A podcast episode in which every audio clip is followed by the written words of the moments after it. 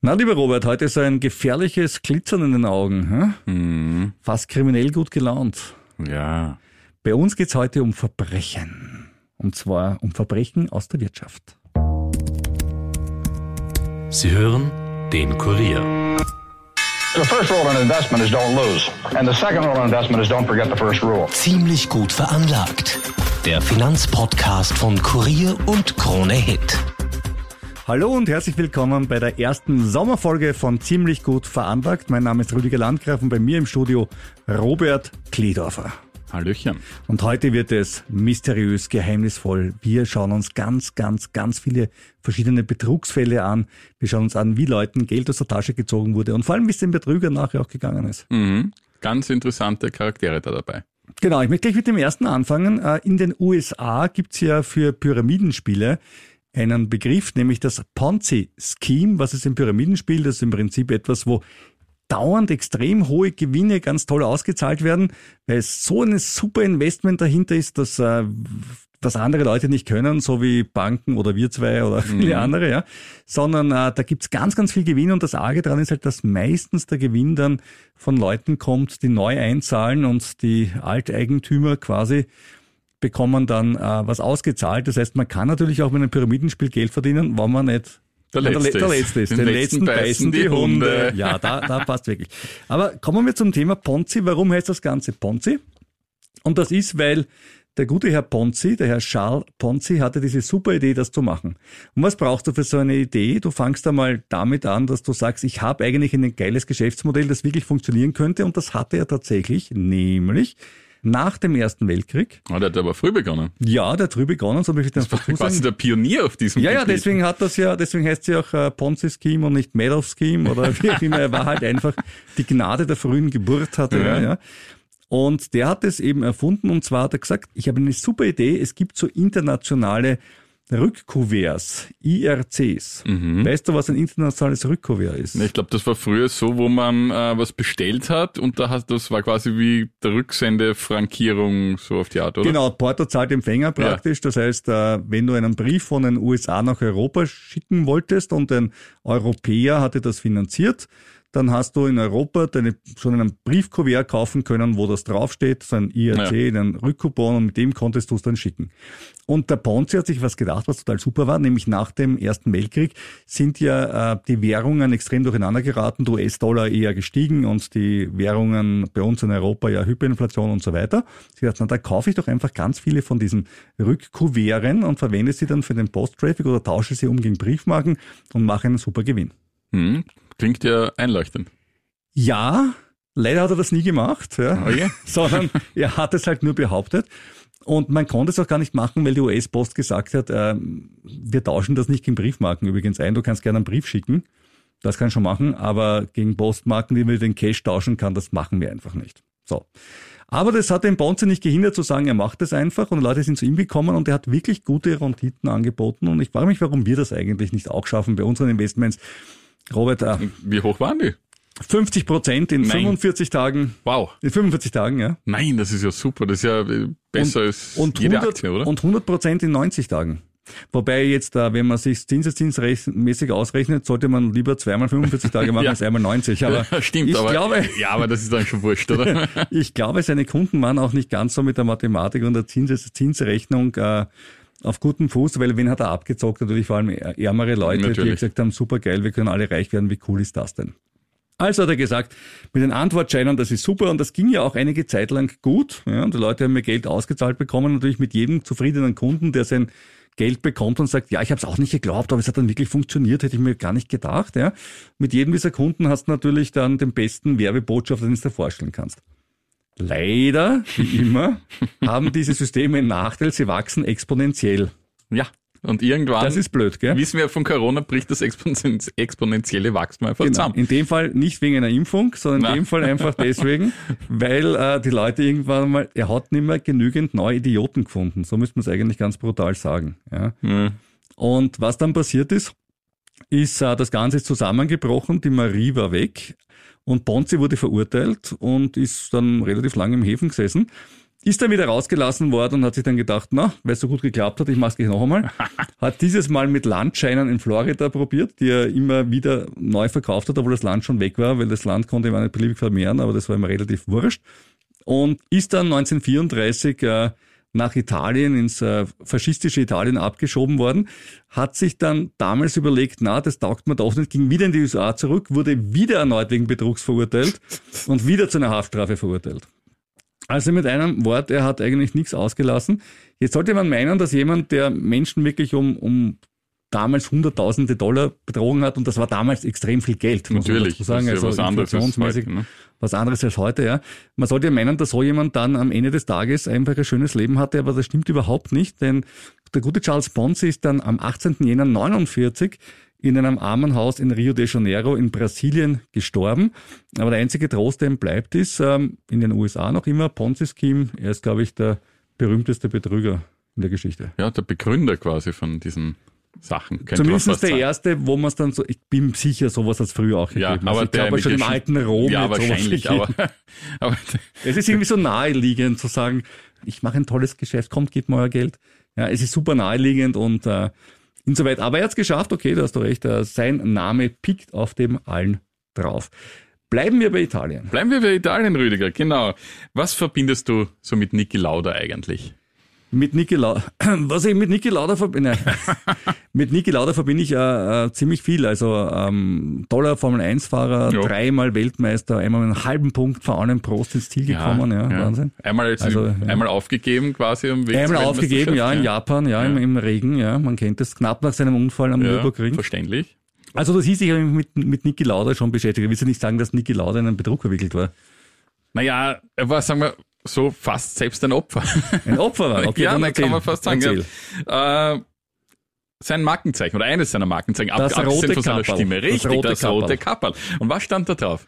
Parmalat. Ja, Parmalat. Jahrzehntelang stand da Und Parmalat ich wusste drauf. nie, was das ist, was Parmalat Wusste ist, ich bis auch ich ewig drauf nicht als kam. Kind, ja. Eigentlich Parma und Latte, ne? das könnte Ja. eigentlich eine Molkerei aus Parma sein. Und siehe Richtig. da, es das stimmt. war auch so, ja. Also ich kann mich erinnern als Kind, ich habe mich immer gefragt, was das ist, weil das Produkt Aber irgendwie was cool, ne? weil es so lauter zum Kopf wird. natürlich, ja, Parmalat aber ist das irgendwie Produkt so. an sich kannte man ja Hätte noch nicht. chic sein können. Also man weiß es nicht. Ja. Die Formel 1 damals fast ja, nur ey, Werbung, ja. eigentlich, ja, alles mögliche. McLaren und die so Marlboro weiter. und so Marlboro, weiter, ja, ja. ja, genau. Ja, das war ein italienischer Milchproduzent. Genau.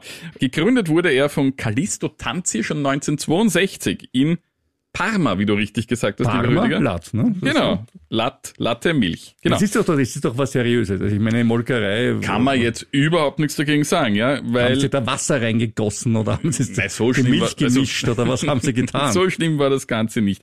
Ähm, ich möchte zuerst ein bisschen erzählen, wieso die dann so groß wurden, die ganze Firma, weil der hat, dieser Tanzi hat Mitte der 60er Jahre, ist einmal nach Schweden gefahren und da hat er das innovative System Tetra Pak entdeckt. Das hatten die dort bereits. ja, okay. Ja, und dann hat er gesagt, das mache ich auch und hat das in seiner Firma gemacht und hat die Milch aus Flaschen abgeschafft. Und das wurde zu einem großen Erfolg, weil das natürlich viel leichter ist. Man wiss, wissen ja Schöner heutzutage. zum Transportieren, Genau, dich ange- drum kümmern, du haust den Mist einfach weg in den 60er Jahren, eh alles, alles völlig wurscht, wurscht. ja, in ja. Italien bis heute noch so in illegale es leider so, ja.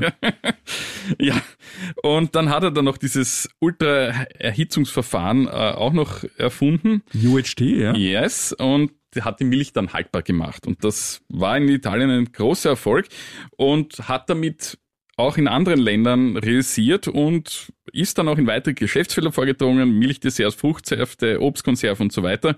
Und in den 90er Jahren ist er dann extrem expandiert, nämlich auch bis in die USA, Lateinamerika und in Afrika.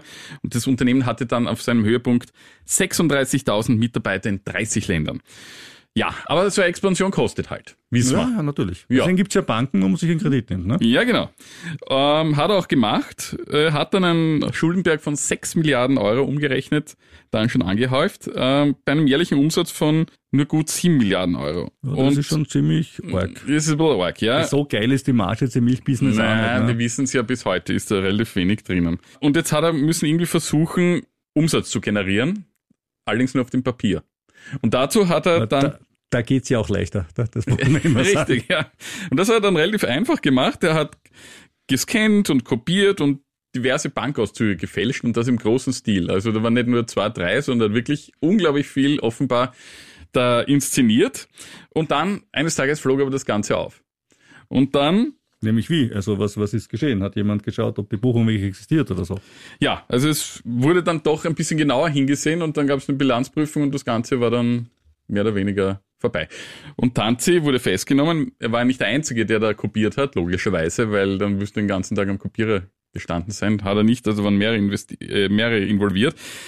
Das Unternehmen saß in Wahrheit auf 14 Milliarden Euro Schulden und in Folge mussten 10.000 Investoren und Kleinanleger ja, nicht Konkurs anmelden, aber ihre sozusagen ihre Investments ab, Ja, schreiben. abschreiben, ja, auch was Anleihen betroffen hat. Ähm, Tanzi, das war dann witzig, äh, blieb trotz der Verurteilung wegen Betrugs vorläufig noch auf freiem Fuß. In Italien nimmt man das halt vielleicht manchmal nicht so genau. Ja, das sind sie, also die, die Finanzpolizei in Italien, wenn es sich mal ja, hart ist, glaub ich, mittlerweile. nicht ganz so leibend. Mittlerweile, aber das war ja Er noch war ja auch schon relativ alt zu dem Zeitpunkt. Ja, das war er und das hat er dann offensichtlich auch ausgenützt, aber dann hat man gesagt, na, so leicht lassen wir jetzt den doch nicht davon kommen und hat seine Telefonate abgehört. Und das führte dazu, dass die italienische Steuerverhandlung in Kellern in Parma einiges gefunden hat, nämlich Verstecke von Meisterwerken Van Gogh, Picasso, Monet, Cézanne oder Degas. Äh, Die Behörden schätzten den Wert der beschlagnahmten Kunstwerke auf 100 Millionen Euro. Es war nicht so jetzt prickelnd, wenn du 13 Milliarden versenkt hast. Ja, ich, das Problem war, ich glaube, er hat noch mehr irgendwo versteckt gehabt, aber es war halt das jetzt mal zum Finden. Er ist, glaube ich, auch ziemlich viel nach Südamerika gereist, eben weil die dort auch investiert hatten. Kann sein, dass dort auch irgendwo Koffer mit Geld lagern oder sonstige Sachen, aber da kommt man nicht so leicht ran. Äh, die Sammlung wurde dann beschlagnahmt und später versteigert. Es folgten mehrere Prozesse. Tanzi saß auch einige Jahre dann im Gefängnis. Ja, er hatte dann das Glück, weil er schon so alt war, konnte seine Strafe zum Teil im Hausarrest absitzen und im Vorjahr ist er dann schließlich gestorben. Ein Konkursverwalter hat dann den Konzern, der überall äh, auf der Welt vertreten war, saniert, erfolgreich. Und zwar hat sich dann auf das Kerngeschäft, nämlich mit der Milch, konzentriert. Und im Oktober 2005 kehrte das Unternehmen sogar an die Börse zurück. Und 2011 wurde Parmalat vom französischen Milchkonzern Lactalis erworben. Die Aktie blieb dann sogar bis 2019 als eigenständige Gesellschaft an der Mailänder Börse. Und es gibt noch einen weiteren Österreich-Bezug abseits von Niki Lauder, lieber Rüdiger. Nämlich Parmalat war in Österreich mit einer Sperrminorität an der niederösterreichischen Molkerei Nöm beteiligt. Und das waren im Jahr 2002 eben 25 Prozent plus eine Aktie. Da ist er in den NÖM eingestiegen und 2005 hatte Raiffeisen dann die Anteile vom damals bereits insolventen Konzern wieder zurückverkauft. Na, zum Glück hatte die NÖM ja selber überhaupt kein Problem damit. Also es war gut, dass Parmalat hat ja jetzt nichts kaputt gemacht. Nein, aber ich sage jetzt nur einen Österreich-Bezug. Ja, ja, auf jeden. Fall. Lieber Robert, wie findest du es, wenn sie vor dir, vor deinem Wohnhaus auf der Straße was aufreißen, die Presslufthammer laufen, der Staub durch die Gegend fliegt? Wie, wie taugt dir das? Ja, dann kann man wahrscheinlich nicht verhindern. Kann man, kann man. Ja, wirklich? Hat zumindest jemand in Deutschland gesagt, nämlich unser nächster äh, Betrüger, nämlich äh, Big Money. Ja, ein cooler Name. Big Money heißt Big Money und äh, wir nehmen jetzt seinen vollen Namen nicht, weil er ja äh, mittlerweile aus der Haft entlassen wurde und äh, resozialisiert wurde, ist recht erfolgreich aus seiner Sicht, da kommen wir gleich dazu, was er macht. Mhm. Aber Big Money hat gesagt, das ist super, das ist echt lästig sowas. Äh, ich habe eine sogenannte Horizontalbohrmaschine. Ah, das klingt aber fein. Und das ist total super, da gehst du am Punkt A in die Erde rein, dann bohrt sich unter der Erde durch, fast von alleine, so brrrr, oben kein Staub, weil sie bohrt ja unten. Muss man ne, auch nicht viel brrrr, aufreißen. Nichts aufreißen, so brrrr, und kommt like magic beim Punkt B, wo du sie gerne hättest, die Leitung, wieder raus. Und schon hast du deine Perfekt. Horizontalbohrung. Revolution.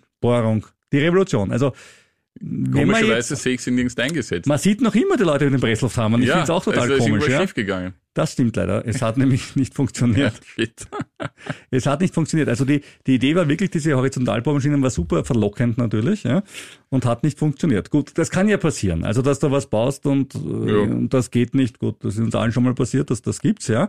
Aber er hat es ein bisschen anders gemacht, nämlich, sagen wir mal, leicht betrügerisch. Und das darf man sagen, weil er rechtsrechtlich verurteilt wurde. Er hat äh, gesagt, ich habe so eine große Nachfrage nach diesen Horizontalbohrmaschinen, Mhm. Dass ich dauernd äh, neu bauen muss. Dazu brauche ich Kapital.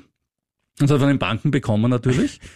äh, hat diese Horizontalbohrmaschinen dann offiziell an Firmen weiterverkauft.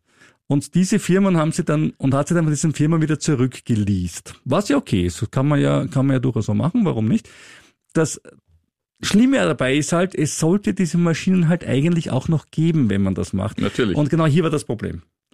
Also er hat behauptet, dass er eine extrem hohe Anzahl an Maschinen hat. Ich denke, das waren äh, hunderte Maschinen, die existiert haben sollen. Und er hatte allerdings nur, glaube ich, ein gutes Dutzend von denen. Mhm. Und äh, jede Maschine hatte einen unglaublichen Wert und war unglaublich ausgelastet und hat ja auch ein, jede Maschine einen guten Cashflow gebracht. Durch Ja, das, sicher, ja. Durch das Sale-and-Leaseback-Verfahren war das ja schön.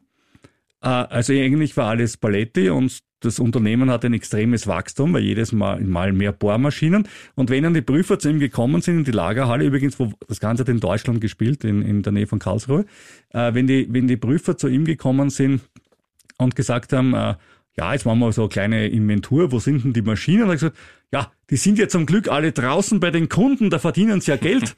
Jetzt, wenn die in der Halle stehen würden, das wäre idiotisch. Und dann habe ich gesagt, okay, welche sind heute da? Ich gesagt, ja, die Maschine 3, 7 und 17. Das ist super. Und das nächste Mal sind sie gekommen, da waren da die Maschinen 17, 23, 35. Ich gesagt, okay, zwei zusätzliche, wie cool ist das denn? Was er mich gemacht hat, ist einfach die Typenschilder ausgewechselt.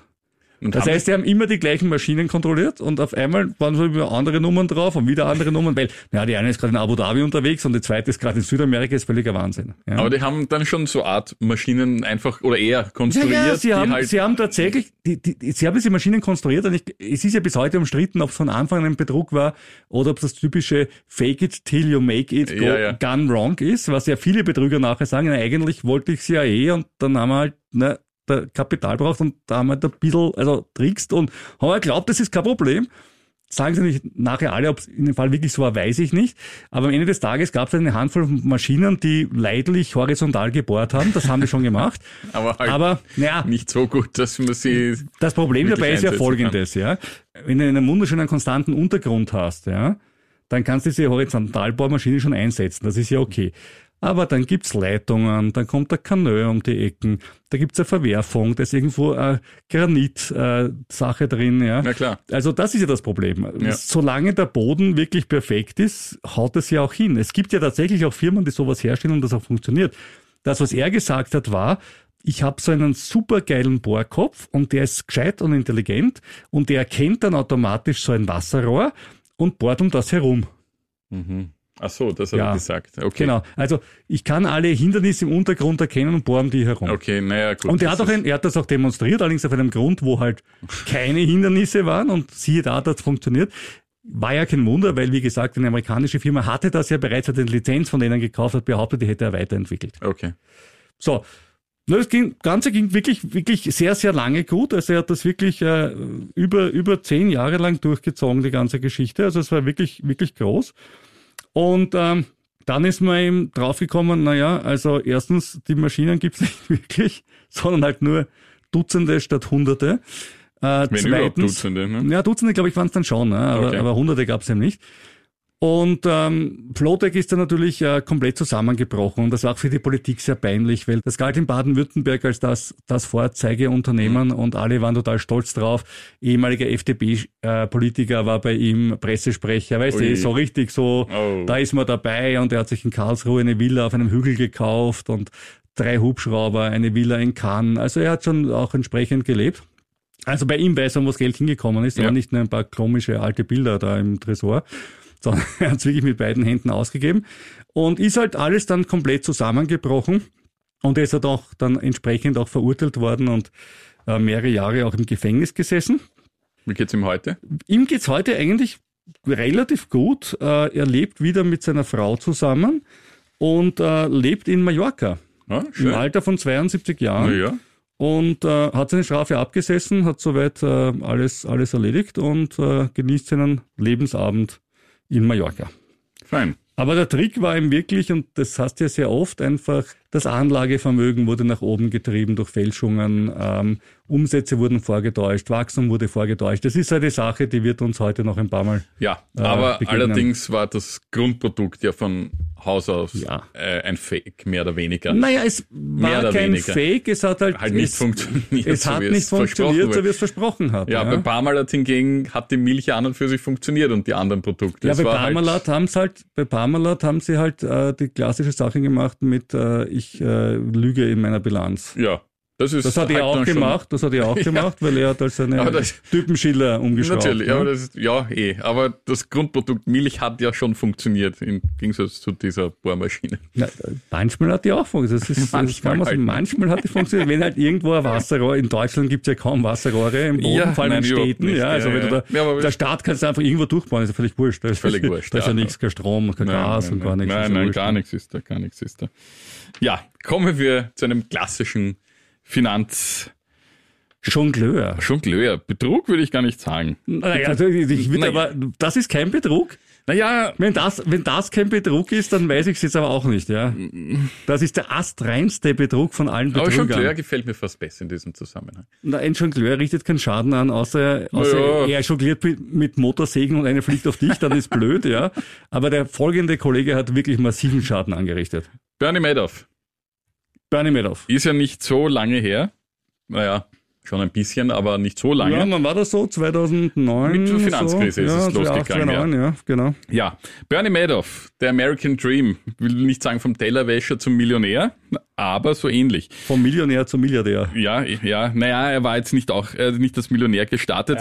Er war, er war doch von eher von unterer Arbeiterschicht. Seine Eltern hat sich mit Ferienjobs als Bademeister, Gelegenheitsjobs als Installateur irgendwie über Wasser gehalten, hat trotzdem studiert Politik und hat dann irgendwie aufgrund dieser ganzen Nebenjobs 5000 Dollar Kapital zusammengesammelt und hat dann mit Anfang 20 seine eigene Investmentfirma gegründet. Mit dem Versprechen hoher Renditen. Und da sammelt er fortan viel Geld bei Anlegern ein, auch bei Familienmitgliedern, Freunden, Bekannten. Man kennt das ja. Moment, Versprechen hoher Renditen, da, da hatten wir doch gerade vorhin schon was. Ja, das kommt ja, mir ja. doch bekannt vor. Sag bloß, der hat was vom Ponze sich abgeschaut. Ein wenig, ja. Denn tatsächlich hat sich das Geld eigentlich nur auf dem Papier vermehrt. Ähm, das hat aber keiner mitgekriegt und das ging jahrzehntelang gut. Er wurde auch eine Größe in den Finanzkreisen, Mitglied der High Society in New York, hat auch viel gespendet, vor allem Ja, den Demokraten. Ja. Und das ist dann natürlich den Demokraten auch auf den Kopf gefallen. Ja, dann kam die Finanzkrise. Und was wollen die Menschen in der Finanzkrise? Sie wollen an ihr Geld. Sie wollen mehr Geld. Ja. Und das ist halt zu einem gewissen Teil möglich, aber halt auch nur zum gewissen Teil, weil wenn alle gleichzeitig ihr Geld wollen, Bankrun, und da rede ich jetzt nur von Banken, wo sie eigentlich das Geld ja auch legal äh, richtig verdient Ja, haben ja, und natürlich. selbst da funktioniert es dann zu einem gewissen, dann irgendwann nicht Natürlich, mehr. weil die Liquidität nicht so hoch ist wie das Genau. Eigenkapital. Also- Sonst würde eine Bank immer Verluste machen. Genau. Wie sollen sie Zinsen zahlen, So wenn sie nichts verleihen? Also funktioniert schon im legalen und transparenten Bereich nur zum gewissen Teil. Ja, aber bitte, bitte, bitte, der Madoff war aber keine Bank, ja. Der Madoff hat gesagt, ich bin ein supergeiler Anleger, ich lege es Ja. supergeil an. Und wenn ich supergeil überall anlege, dann kann ich ja mit Verlust aber doch das verkaufen. Kann ich ja dann meinen, Natürlich. meinen Eigentümern ja sagen, du pass auf, das ist echt ein bisschen blöd, aber du hast gesehen, selber wie sich der Dow Jones entwickelt hat damals, der ist Äh, runtergegangen, halt leider kriegst nicht. halt weniger. Das Ja. ist halt so. Aber das ist halt das Blöde, wenn von dem Geld dann gar ja, nichts Wenn da du ist. nämlich um das Geld niemals eine Aktie gekauft hast, ja, dir sondern selbst hat. gut gelebt hast. Erstens und zweitens den Leuten, die früher schon ausgestiegen Genau. sind, eben Auch Gewinne finanziert hast. hast. Genau. So ist es. Also da waren, war einfach gar keine Liquidität da oder viel zu wenig. Also da konnte man mit dem Schmäh, ja, der Dau ist so runtergepurzelt, Na, ist ihm nicht weit gekommen. ist er halt auch nicht weit gekommen. Ähm, die Depots der Kunden hatten einen Wert von 65 Milliarden Dollar am Das Höhepunkt. ist schon, also hatten einen Wert von, also ja, einen am Papier. sagen Am Papier. Buchwert. Buchwert, ja, genau. Und jetzt Rüdiger, Hörer und Staune. Also in Wirklichkeit waren es nur 300 Millionen Dollar. Also Ja, das ein sind, äh, wirklicher Bruchteil. Das sind 4,8 Prozent, wenn eine kleine Kopfrechnung zeigt. Das ist Ja, recht, recht beachtlich. Das ne? ist relativ wenig. Und es ging von einem Tag auf den anderen mit dem guten Bernie wirklich bergab, ähm, weil er war als Milliardenbetrüger gebrandmarkt, auch verurteilt. Und er selbst behauptete später, dass seine Gaunereien nur möglich waren, weil Finanzinstitut wie seine Hausbank JP Morgan gezielt weggeschaut haben. Ja, ich, meine ja, ich, ich, Aber er, war ein sind- Opfer, er war ein Opfer, weil die anderen ihn nicht daran gehindert haben, ein Straftäter zu werden. Das ist wirklich, äh, auch so kann man sich schönreden. Aber ich, ich verstehe auch, dass man sich nach einem langen Leben schönreden muss. Also ich habe ein Verständnis dafür, aber objektiv betrachtet, naja, ich weiß ich nicht. Ja, jetzt muss man aber schon sagen, dass manchmal die Banken nicht wirklich genau darauf achten. Also jetzt sind wir wieder bei dem Herrn, Herrn, äh, Ponzi? nein, beim Big Money. Beim Big Money? Nein, beim Big Money haben sie schon darauf geachtet. Das ja. ist, doch, doch. Also die haben Man ja, könnte doppel, trotzdem eine Doppelprüfung machen. Dann sage ich mir, okay, Ja. zeigen Sie mir Ihre Kundenliste ja, und dann kontaktiere ich die Kunden. Schauen, ob es die wirklich gibt. ja. Und ob die wirklich so eine Maschine dort stehen haben. Wir kommen heute noch zu einem weiteren Fall oder vielleicht nicht heute, aber im Laufe des Sommers noch zu einem weiteren Fall, bei dem man sich das auch fragt. Und das stimmt absolut, nur der Prüfauftrag von Banken ist kein kriminalistischer. Ja, Das ist die alte Natürlich. Geschichte. Es ist auch nicht die Kripo, die dich äh, auf Gedeih und Verderb durchleuchtet. Es sei denn, du bist ein Privatmensch und zahlst 5000 Euro auf dein Konto ein und musst dich mit der Geldwäscherichtlinie ja, das ist, ja, rechtfertigen. okay. Das ja. Das ist super. Aber kommen wir zurück zu Bernie Madoff. Bernie, Bernie, ja, es gibt ja noch etwas in dieser Causa, wo er sagt, ich, man hätte ja eigentlich viel früher draufkommen müssen. Es gab nämlich einen Whistleblower und zwar schon im Jahr 1999, der die Behörden, konkret die Börsenaufsicht, kontaktiert hat und gesagt hat, da wird Betrug betrieben. Und die Behörde hat was getan? Nichts? Korrekt. Habe ich mir gedacht, ja. der gute Bernie, ich meine, würdest du seiner großen, angesehenen Berühmtheit am Finanzparkett, noch dazu mit den Demokraten gut verbandelt, Ja. würdest du dem auf die Füße Jeder- steigen? Nein. Jeder, jeder gute Betrüger lebt davon, dass die Leute nachher sagen, von dem hätte ich mir das nicht gedacht. Logisch, sonst hätte es ihm das Geld nicht gegeben. Ja? Ein guter Betrüger ist immer so. Das ist das Wesen eines, eines guten Betrügers. Betrügers. Natürlich, ja, ja. Ja, die Behörden haben dann rausgefunden, dass er eigentlich kein einziges Aktiengeschäft für seine Kunden gemacht hat. Ja, ist ja auch riskant Aktiengeschäft. Natürlich, Das ja. muss man auch sagen. Ich sage es immer wieder, also dieses, dieses, dieses Spekulieren in Aktien. Ja. Es ist gut, dass er seine Kunden davor bewahrt hat. Weißt Ja, finde ich auch nicht. Also er hat dann jedenfalls Vermögen angesammelt im Wert von ja rund 825 Millionen Dollar, also Schmuck, Aber da Autos, denkst du auch Yachten. wieder, ne? Aber 65 Milliarden hat er in Summe versenkt und 825 Millionen Dollar hat er angehäuft. Das heißt, die, Frage, die ich mir Wo- immer stelle, ist, da muss er viele vorher ausgezahlt haben. Ja, er und da hatte, hatten viele anscheinend auch Glück und haben gesagt, hey, ich habe Madoff probiert über zehn Jahre, hat super funktioniert, danke. ja, und das vermittelst dann weiter. Ja, ne? genau. Natürlich, und natürlich vermittelst du es dann weiter. Ja. ja. ja. Er sagt noch zu seiner Rechtfertigung, also sagte, ich glaube, als ich dieses Problem, dieses Verbrechen anfing, dass es etwas sein würde, aus dem ich mich herausarbeiten könnte. Aber das wurde unmöglich. Ich weiß nicht, wie man sich herausarbeiten möchte, wenn man niemals eine Aktie gekauft hat für Leute, denen man gesagt hat, mein Job ist für euch Aktien zu kaufen. also, aber auch da sage ich wieder, es ist jedem Ja, Angeklagten super, steht frei zu sagen, was er möchte, auch das letzte Wort zu haben, ist alles fantastisch. Glaubhaft scheint es mir jetzt nicht. Nein. Auch in diesem Fall gibt es eine österreichische Komponente, denn hier in Österreich gab es verhältnismäßig viele Opfer vom guten Bernie, weil nämlich seine Produkte hier vertrieben worden sind und zwar von der Bank Medici, das ist eine Bank Austria-Tochter, und der Bank Austria selbst. Und die haben Fonds verwaltet, die, das Geld ging direkt an Madoff und heimische Anleger verloren rund 350 Millionen Euro. Es gab viele Privatklagen gegen die beiden Banken. Sie endeten oft mit einem Vergleich und sie mussten dann, die beiden Banken, auch noch 500 Millionen Dollar in den Madoff-Massetopf einzahlen. Also, zusätzlich zu dem, was Zu dem, was sie in diesen Vergleichen abgeschlossen hatten. Na, servus. Die Medici Bank wurde dann übrigens liquidiert. Die hat es, weil sie selbst drei Milliarden bei Madoff investiert hatte. Also sie hat auch an dieses Produkt geglaubt. Das ist wirklich, also, also die haben selber drei Milliarden investiert Ja. und müssen nachher noch einen Teil der, dieser 500 Ja, Millionen genau. nachschießen. Und Vergleiche auch noch. Na, da hat es dann nicht mehr für die Zukunft der Bank gereicht. Na, das war dann nicht mehr genau. Ja. Ja. Dem Bernie Madoff, dem geht's nicht mehr gut, denn er ist vor zwei Jahren gestorben, mit 83 immerhin im Gefängnis. Der kam nicht mehr raus.